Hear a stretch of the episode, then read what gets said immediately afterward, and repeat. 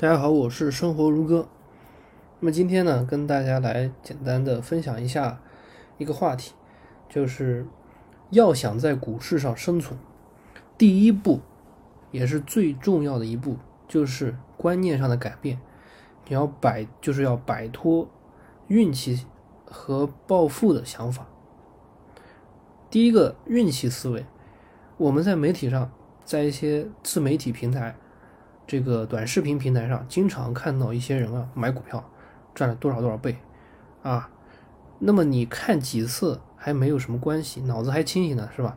啊，毕竟股市上倒是要是到处都是赚钱的，那现实生活中谁还在兢兢业业的干活呢？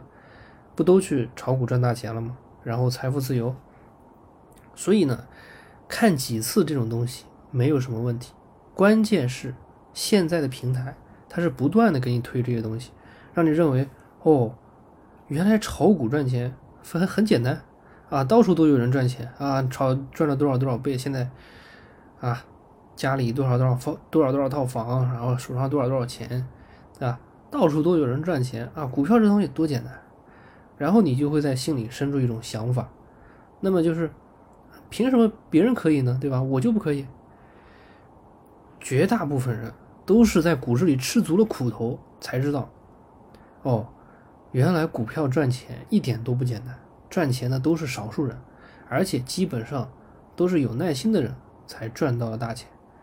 那么其实这种运气思维呢，也就是我们经常讲的这个，也不能叫幸存者偏差吧，只能说是人性的一种弱点。只要人性还存在，你就无法，你如果说你无法克服这种人性。这种这种弱点，那么你基本上就不可能持续赚钱。我说的是持续啊，你说你靠运气赚了一点钱，但是你不可能持续，这是绝对不可能的，你是不可能持续赚钱的。后面一种思维就是最恐怖的了，比前面一种还要恐怖。不管是新手还是老手，忍不住上当的人大有人在。当你看到股票每天都在上涨，然后你就会逐渐感觉到股票。赚钱很快啊，然后这个时候暴富的思想就会产生。这种思想呢，也是人性中的一种弱点。危害呢，主要就是你会放弃理性思考，去投机啊，炒来炒去，炒来炒去，危害还不足够大啊，最多就是亏一些钱嘛，长长记性。关键是有些人到了这个时候呢，他可能会把自己，会逐渐的把自己所有的积蓄，甚至借钱来炒股。为什么呢？他脑子里想的就是怎么赚更多的钱，就已经没有理智了。他脑子里整天就开始幻想：哎呀，自己的股票天天涨，然后自己就暴富了，有钱了，也不用干活了，就开始每天茶不思饭不想，工作也不努力。更有甚者呢，在自己的股票涨得很好的时候，向老板辞职。这种人呢，在后期基本上都后悔至极。啊，股票上那些钱，对吧？来了又去了。然后呢，工作也没了，啥也没得到。